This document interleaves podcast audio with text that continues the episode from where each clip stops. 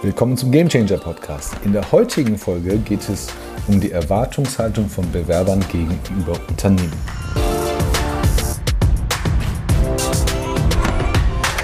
Wenn Unternehmen offene Positionen besetzen wollen, dann haben sie eine ganz, ganz große Erwartungshaltung.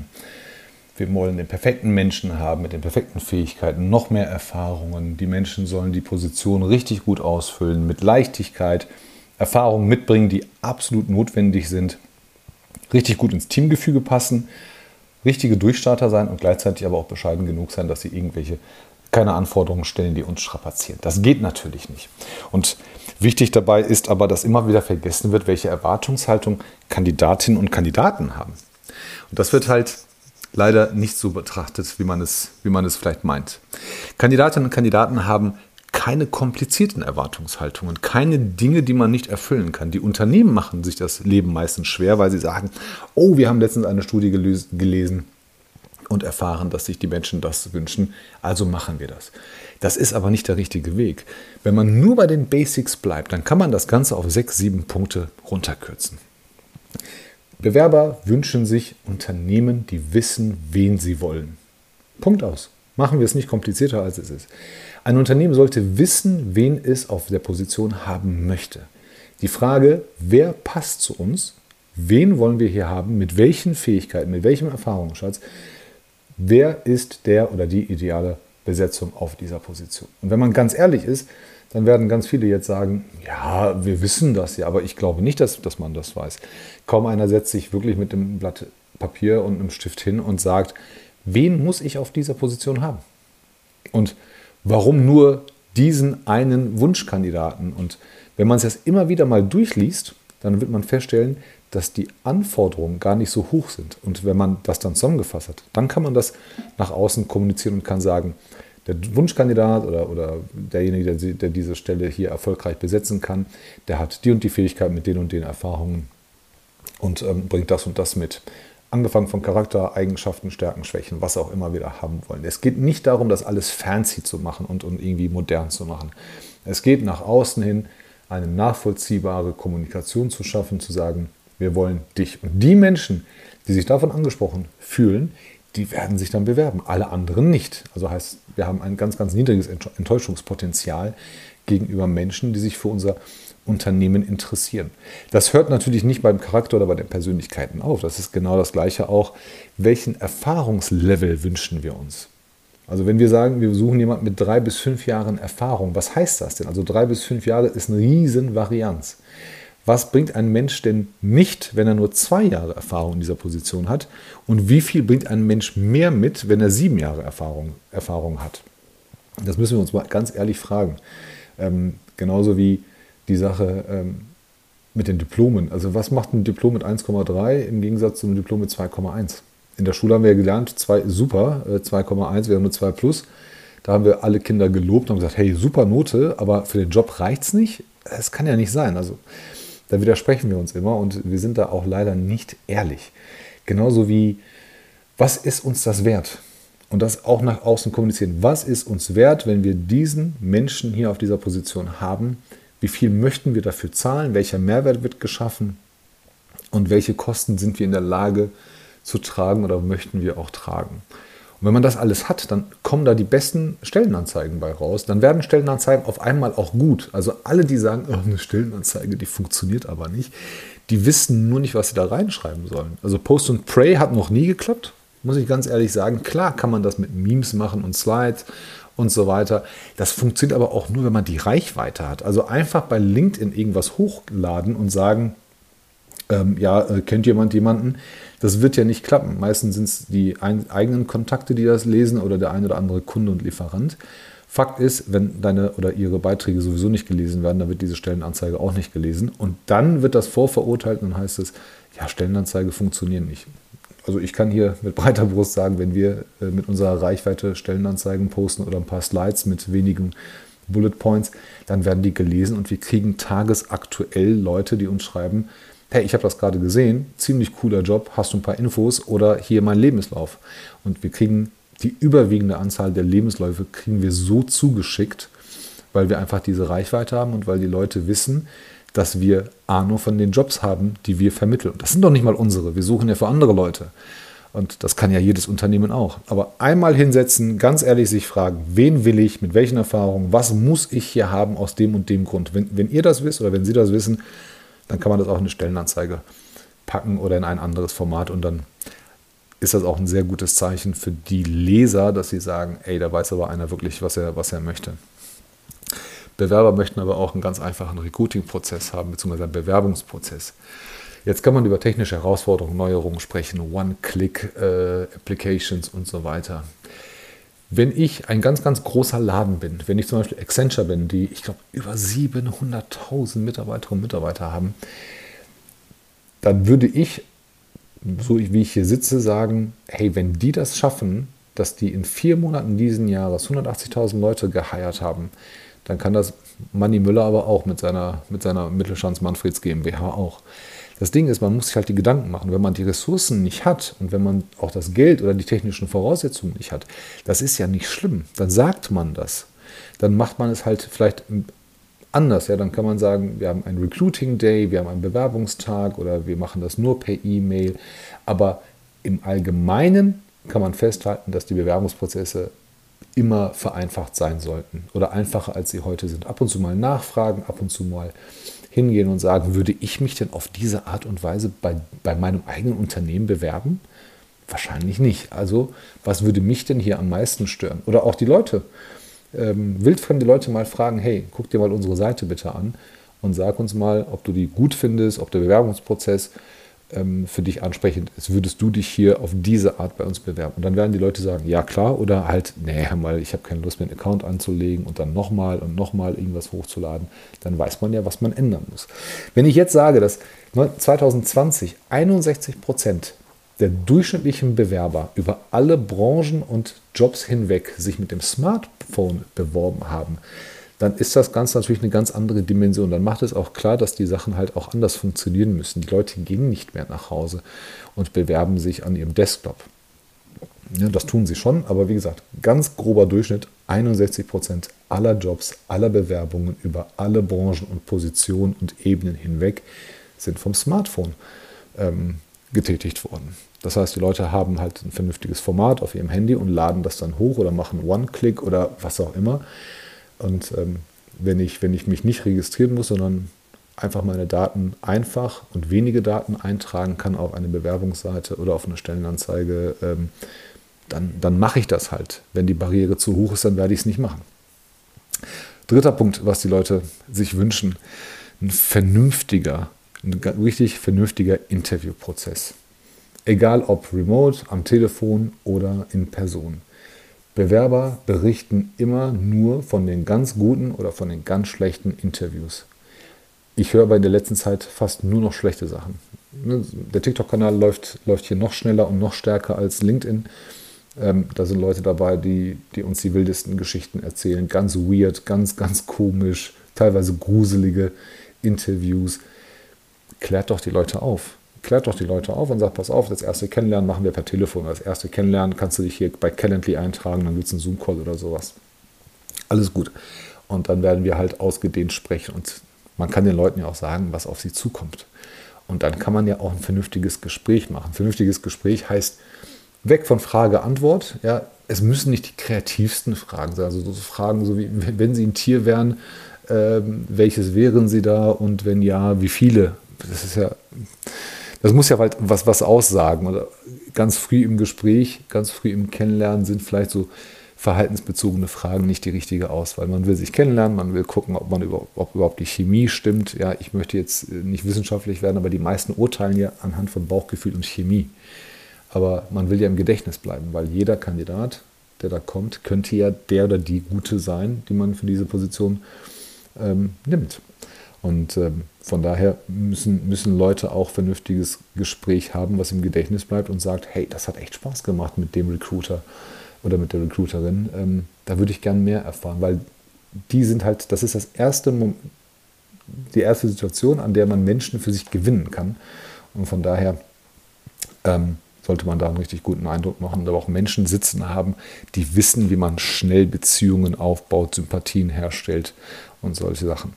Genauso wie man sollte sich ein bisschen Gedanken machen, was man in so einem ersten Kennenlerngespräch auch erfahren möchte und auf welche Art. Also wenn ich drei doofe Fragen stelle, die mir nichts sagen, dann, dann nützt es halt nichts. Ne? Mein Tipp an der Stelle auch, wirklich jedem Kandidaten für dieselbe Position auch dieselben Fragen stellen, die gestellt werden müssen. Es gibt immer einen Teil, der muss gestellt werden.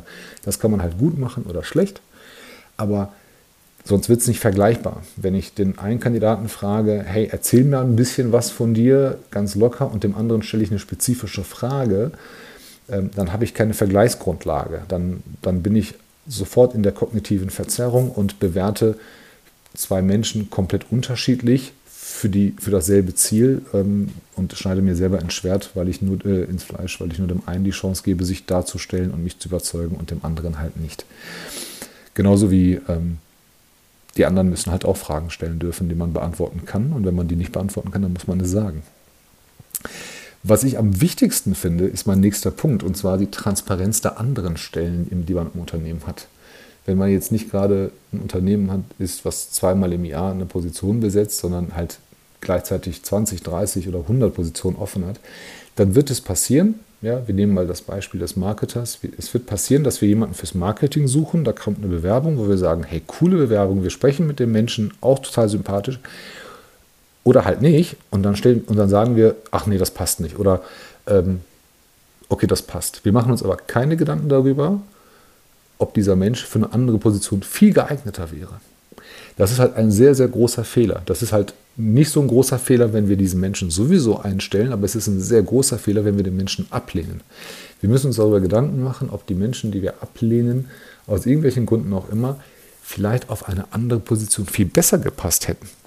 Also wenn der Marketer, den wir haben, vielleicht zu jung ist oder zu wenig Erfahrung hat, weil er, was weiß ich, was gemacht hat, ja, äh, vielleicht auch zu ein paar Jahre im Vertrieb gearbeitet hat oder, oder vorher, wie in meinem Falle zum Beispiel, ich war mal eine Zeit lang Controller. Und ähm, dann kann man ja sagen, hey, wir suchen da aber auch jemanden, guck dir mal die Stelle an.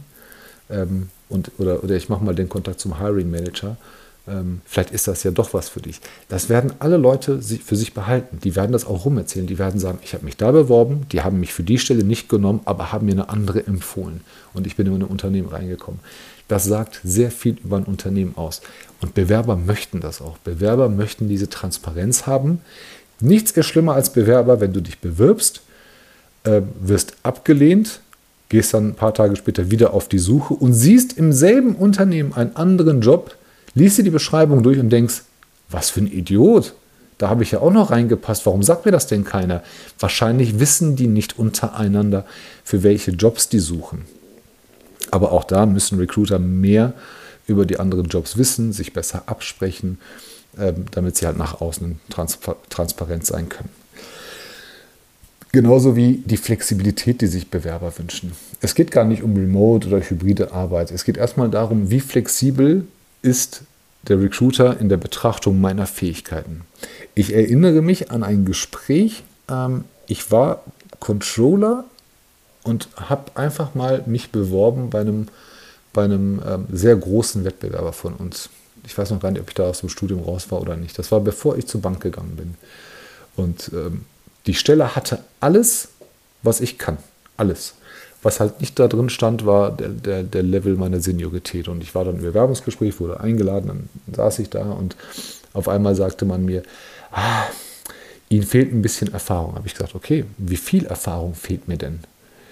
Ja, Sie sind zu jung. Habe ich gesagt, ja, das habe ich jetzt schon das zweite Mal gehört. Danke. Wie jung bin ich denn? Also was erwarten Sie denn? Was, was, was wäre denn, wenn ich ein Jahr älter wäre? Oder zwei oder fünf?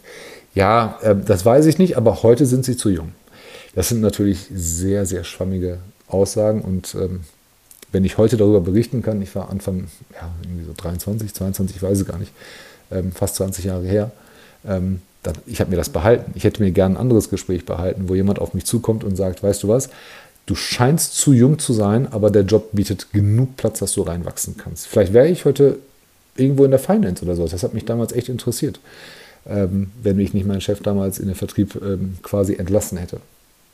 Aber wir müssen uns auch, wir müssen den Menschen sagen, dass wir flexibel sind mit den Hard Skills. Und wir müssen den Menschen das auch klar machen, dass die Hard Skills, die wir erwarten, wirklich unvermeidbare und unverhandelbare Hard Skills sind. Und wenn wir ganz ehrlich zu uns sind, wir machen das ja bei LinkedIn jeden Tag, alle gemeinsam. Wir reden ja immer darüber, dass Diplome nichts wert sind, Zertifikate sagen nichts aus, ähm, der Mensch ist wichtig und nicht die Betriebszugehörigkeit, bla bla bla. Aber spätestens im Recruiting-Prozess ähm, entlarven wir uns ja alle selber. Und mit uns meine ich nicht, nicht, nicht uns, sondern euch alle, ähm, die dazuhören, weil die meisten Unternehmen machen das sehr, sehr gerne auf ihren Marketingkampagnen, dass sie sagen, bei uns zählt der Mensch, aber im Bewerbungsgespräch stellt man fest, nee, so ist das gar nicht. Und auch da ist das also eine Sache, die Bewerber wollen. Bewerber wollen halt Flexibilität in der Betrachtung ihrer Hard Skills, ihrer Qualifikationen haben weil man das halt auch nicht erklären kann. Man kann einem Bewerber nicht sagen, ja, sorry, wir erwarten hier jemanden mit 1,3er Diplom, du hast nur 2,1. Hey, 2,1 ist super. Wir haben jahrelang in der Schule gelernt, dass ein 2,1 eine 2 Plus ist und zu Hause wurden wir gelobt für eine 2 Plus. Das war ja, hat sich ja nie einer beschwert, wenn man eine 2 geschrieben hat. Aber für einen Job soll es nicht reichen. Ich bitte Sie. Das, wird ja, das glaubt ja kein Mensch. Also von daher müssen wir vielleicht auch den Leuten mal sagen, ähm, dass man vielleicht auch fehlende Hard Skills oder nicht ausreichende Hard Skills auch ausgleichen kann. Und welche das sind, da, müssen, da braucht man gar nicht generisch sein. Man kann sagen, pass auf, wenn dir da und da was fehlt, wäre es gut, wenn du da und da ein bisschen mehr von mitbringst. Ähm, wenn du ein bisschen mehr Teamfähigkeit mitbringst, wenn du ausgeprägt empathisch bist, wenn du ähm, immer die kritischen Fragen stellst, obwohl du vielleicht ähm, noch nicht so viel als Analyst gearbeitet hast, damit wir halt sehen, dass der Weg ganz gut ist. Man muss sich mitteilen und Bewerber schätzen das. Bewerber schätzen diese, dieses Feedback, weil sie ihre Fähigkeiten einordnen können. Auf einer Skala von 1 bis 7, äh, 1 bis 10 reicht es nicht, den Menschen zu sein, ah, du bist eine 7, wir suchen eine 8. Ja, also von, der Sprung von der 7 auf die 8 ist ja für niemanden klar, weder, weder für das Unternehmen noch für die Bewerber. Aber die Bewerber sind diejenigen, die es wissen sollten. Und natürlich zum Abschluss Feedback geben. Also Feedback geben den Kandidatinnen und Kandidaten mitten im Prozess, am Ende des Gespräches, egal wo, immer wenn was ist, Feedback geben. Das heißt, nicht nur sagen, hey, du bist gut oder du bist schlecht, sondern auch Feedback erfragen. Lieber Bewerber, wie, wie fandest du den Prozess? Wie haben wir die Gespräche aufgeführt? Hast du Tipps für uns? Hast du dich wohlgefühlt? War dir etwas unangenehm? Hast du das Gefühl gehabt, dass du alles so darstellen konntest, wie, äh, wie du es wolltest, oder haben wir dich da an der einen oder anderen Stelle überrannt? Wenn ja, sag uns das bitte und wir geben dir jetzt sofort die Gelegenheit, den einen oder anderen Punkt nochmal anzusprechen. Ganz oft passiert es, dass Bewerber sich manchmal nicht trauen, weil irgendeiner denen erzählt hat, das kommt nicht so gut, wenn du das und das machst. Es kommt nicht so gut an, wenn du nochmal nachhakst. Da gibt es ganz viele Leute von. Ich sehe das immer wieder bei TikTok, wenn die Leute mir berichten. Und die TikTok-Welt ist halt ehrlicher als die LinkedIn-Welt leider Gottes, weil es halt auch anonym ist und, und meistens ähm, aus dem Leben heraus und ohne Greenwashing. Ähm, kaum, kaum jemand oder, oder fast niemand fragt nach Feedback und fast niemand gibt den Menschen die Gelegenheit, ähm, sich vielleicht nochmal zu sammeln und nochmal ähm, sich, sich mitzuteilen. Und ähm, das Feedback ist aber wichtig. Für Bewerber ist wichtig, auch wenn man sie ablehnt, ihnen zu sagen, hey, wir müssen dich leider an der Stelle ablehnen oder wir machen an der Stelle mit dir nicht weiter, aus dem und dem Grund. Und diese Gründe dürfen nicht sein, zu wenig Erfahrung. Also es gibt ganz wenig Punkte, die, die, die so klar abzutrennen sind. Nehmen wir mal das Bankenbeispiel. Ähm, ich habe gerne mittlere und große Kredite gemacht, nicht die ganz kleinen und auch nicht die ganz großen, weil das halt die, die größte Menge war. Wenn aber jemand immer, ich sag mal, 500.000 Euro Kredite macht, und davon ganz viele gemacht hat und ähm, da erfahren ist, dann reicht es natürlich nicht, wenn er davon 1000 gemacht hat, wenn er sich für die Stelle von Großkundenkrediten bewirbt, weil es da ganz andere Spielregeln gibt. Man ist Teil eines Konsortiums, manchmal Konsortialführer, manchmal nicht. Die Zahlen sind größer, die Sicherheiten sind anders, die Bewertungsgrundlage ist anders. Ähm, da macht es natürlich Sinn, den, den Leuten das auch so zu sagen. Bei den anderen, bei vielen anderen Jobs gibt es das eigentlich gar nicht, dass man den Leuten ehrlich sagen könnte, wenn du die und die Erfahrung hättest, dann hättest, hättest du es geschafft. Aber genau das müsste das Ziel sein, dass man da hingeht und den Leuten das auch klipp und klar sagt. 77 Prozent aller Kandidatinnen und Kandidaten werden geghostet am Ende des Prozesses. 77, das heißt, fast 8 von 10 Bewerbern, die nicht für den Job genommen werden, kriegen gar keine Mitteilung darüber. Die kriegen nichts Die kriegen weder eine Nachricht, noch einen Anruf, noch irgendetwas, geschweige denn Feedback. Das heißt, Unternehmen verprellen sich diese Leute und das, das wird überall rum erzählt. Das wird, ähm, und diese Leute kommen ja nicht wieder, nur weil ein Kandidat heute nicht gut für mein Unternehmen ist heißt es ja nicht, dass er sich gar nicht mehr weiterentwickeln wird und in zwei Jahren vielleicht nicht ein Superkandidat äh, für das Unternehmen sein kann. Aber 77 Prozent finde ich halt total, total stimmt. Es gab eine Studie ähm, von Indeed, von der, von der Jobplattform, das war letztes Jahr, 2021. Ähm, ist halt ein amerikanisches Unternehmen, hat aber in mehr Ländern als Amerika ähm, eine Umfrage gestellt, mehrere tausend Leute gefragt und es wurde angegeben, ich glaube 77 oder 76 Prozent waren das, von den abgelehnten Bewerbern, die nie etwas darüber erfahren haben. Und die zwei, die dann genommen wurden, klar, denen war das egal, aber wahrscheinlich haben die auch nicht das Feedback gekriegt und wissen bis heute nicht, warum sie genommen werden. Ähm, aber die anderen, die sind halt schlimm und ich bin mir sehr sicher, dass man von, den, von diesen 77 Prozent auch nochmal ein gutes Drittel bis die Hälfte irgendwann später einstellen kann. Also es ist ganz, ganz wichtig, dass wir Feedback geben, Feedback erfragen. Und ähm, dann ist die Welt auch ganz, ganz angenehm ne, für beide Seiten. Wir müssen das Rad nicht neu erfinden. Halten wir zusammen. Also, wir müssen uns klar werden, wen wir wollen, warum wir diese Menschen wollen und ähm, das auch nach außen kommunizieren, damit die Leute sich auch angesprochen fühlen. Zweitens, ein einfacher Bewerbungsprozess. Punkt aus. Einfach, ohne Definition, wie einfach, aber einfacher als ähm, als gestern, einfach als letztes Jahr, sich immer wieder mal selber vielleicht beim Unternehmen bewerben und sagen, würde ich mich bei der Technologie, die wir hier nutzen oder bei dem Prozess, den wir hier nutzen, würde ich mich bei meinem eigenen Unternehmen bewerben. Wenn ja, gut, wenn nein, dann ähm, auch ehrlich sein und sagen, da und da an der Stelle hat mich das gestört, das ändern wir jetzt. Einen vernünftigen und im Gedächtnis bleibenden Interviewprozess müssen wir haben. Also, dass wir wirklich ein vernünftiges Gespräch führen, die Leute ähm, schnell abholen, den Menschen, äh, die Menschen schnell aufklären, wie, das, wie der Prozess sein wird, egal ob es remote ist oder in Person. Transparent sein über andere, über andere Jobs in unserem Unternehmen. Wirklich die Augen und Ohren offen halten und das auch kommunizieren den Menschen gegenüber. Denen sagen, wir haben auch noch einen anderen Job und da könntest du vielleicht besser reinpassen ist total cool. Das ist, das ist wie so eine versteckte Überraschung und es tut halt nicht weh. Das ist auch total überhaupt nicht unangenehm für die Menschen, wenn sie sagen, ach schade, ja, ich hatte mich für, für die Position beworben, aber ich höre mir das andere auch an. Und ganz viele sind dabei, die dann sagen, das wusste ich ja gar nicht, ist ja ein viel besserer Job. Und ähm, dann hat man trotzdem einen guten Menschen für sich gewonnen. Flexibel sein natürlich in der Bewertung und den Hard Skills, Qualifikation, aber auch den Soft Skills. Ähm, zu denen sage ich aber gleich nochmal was. Und natürlich Feedback. Ganz klares Feedback geben, auch wenn man die Leute abgelehnt hat. Also der Anruf kostet nichts, gut investierte Zeit. Oder eine vernünftige, zumindest eine personalisierte Nachricht hinschicken. Und dann ist das Thema erledigt. Bei den Soft Skills ist, da muss ich auf jeden Fall noch eingehen, das ist mein Lieblingsthema. Die wenigsten Unternehmen machen sich Gedanken darüber, welche Soft Skills sie im Unternehmen haben und welche sie, welche sie haben wollen. Die haben aber auch ihre Schattenseite. Ja, wenn ich jemanden in der Kundenbetreuung oder in, was weiß ich, in welchem, bleiben wir in der Kundenbetreuung, wenn ich jemanden für die Kundenbetreuung suche, einfacher Job, ähm, vermeintlich einfach und sage, ja, Kommunikation muss sein, Empathie und emotionale Intelligenz muss sein und ach, was weiß ich noch. Ja, wenn man das jetzt festhält, dann gibt es auch einen Trade-off. Es gibt ja auch immer eine Kehrseite. Also Kommunikation und Empathie ist ganz wichtig zum Erfolg dieses Jobs. Ähm, aber ich habe ja nichts davon, wenn dieserjenige da sitzt und nicht teamfähig ist mit Feedback nach innen. So, darüber muss ich mir mal Gedanken machen. Über die sekundären Arbeitsschritte, über die tertiären Arbeitsschritte muss ich mir Gedanken machen und sagen, wenn, will ich die eine, den einen Softskill haben und zu welchen Kosten will ich den haben? Worauf kann ich dann am Ende verzichten? Und wenn man das dann macht, dann ähm, klappt es auch. Also Zusammenfassend, wir müssen das Rad nicht neu erfinden, um Menschen zufriedenzustellen. Wir müssen nur die Erwartungshaltung der Menschen erfragen. Ähm, es wäre mir absolut neu, dass man immer nur Bewerber und Bewerberinnen für sich gewinnen kann, wenn alles total cool und fancy ist und das neueste Layout hat.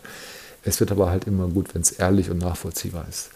Von daher, ich hoffe, das Ganze hilft. Setzt es mal um, stellt euch an der einen oder anderen Stelle mal die ehrliche Frage und beantwortet sie euch ganz ehrlich, ob ihr euch selber bei euch bewerben würdet. Ansonsten, wie immer, vielen Dank fürs Zuhören. Bis zum nächsten Mal und freue mich über jede positive Bewertung, aber auch Kritik. Und ähm, bis zum nächsten Mal. Ciao, ciao.